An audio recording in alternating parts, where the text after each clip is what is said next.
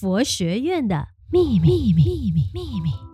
大家吉祥，我是东禅佛教学院二零二一学年度的学生范乔斐，很高兴透过 Podcast 和大家在云端上结缘。那今天想要跟大家分享的佛学院小秘密，就是跟法师有关系哦。相信大家都对法师这个职业感到非常的好奇。诶，到底怎么样才能成为一个法师呢？法师到底要具备什么样的条件呢？其实从小就非常非常的好奇。我一直觉得，哦，只要剃了头，那就是一个出家人；只要在大殿上唱梵呗领众的，那就是出家人。所以印象中啊，法师就是主持佛事的一个职业而已，没有什么了不起的感觉。但是呢，走到佛学院里头，我才发现，原来啊，成为法师之前，那是需要受到非常非常多的考验哦，而且可能十个同学只有一位有资格去成为法师的这个呃面试者。在佛学院啊，通常指导我们的就是法师。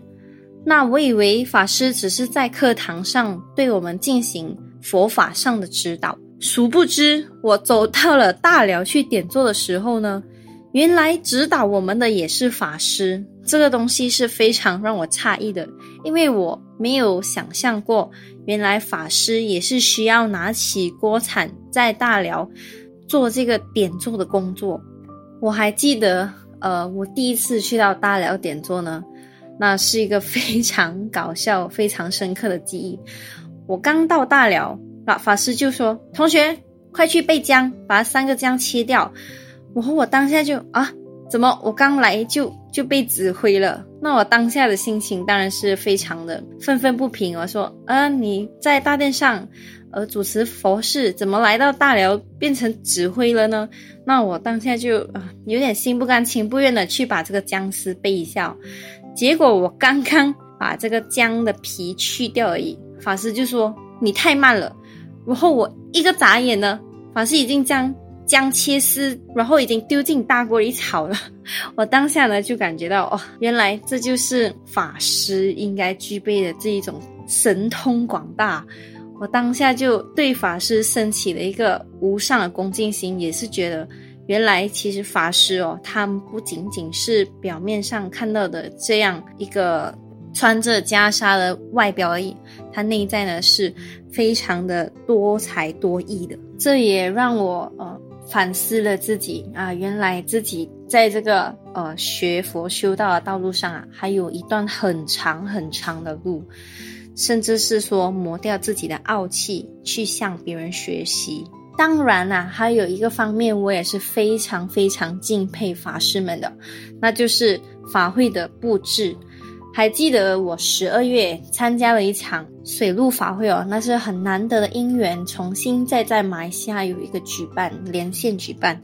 那那时候呢，担当起这个法会的布置啊，也是法师。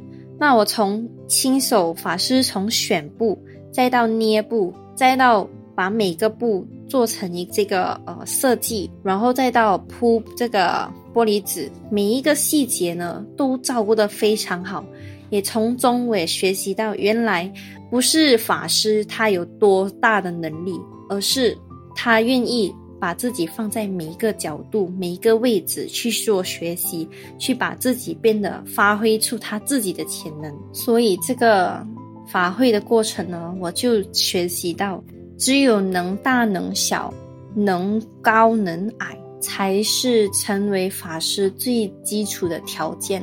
那我也再次的看清了这个修道的道路，并非我以前想象的这么简单，剃个头而已。那以上就是我对于佛学院秘密的一点小分享。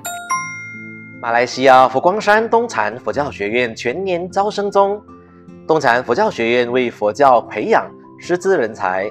领袖人才以及专业人才，欢迎十八到三十六岁的社会大专未婚青年一起为佛教奉献力量，为社会注入一股清流，找到生命的价值。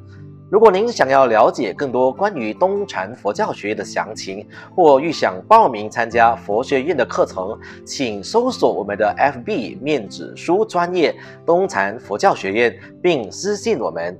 东禅佛教学院欢迎您。佛学院的秘密，秘密，秘密，秘密。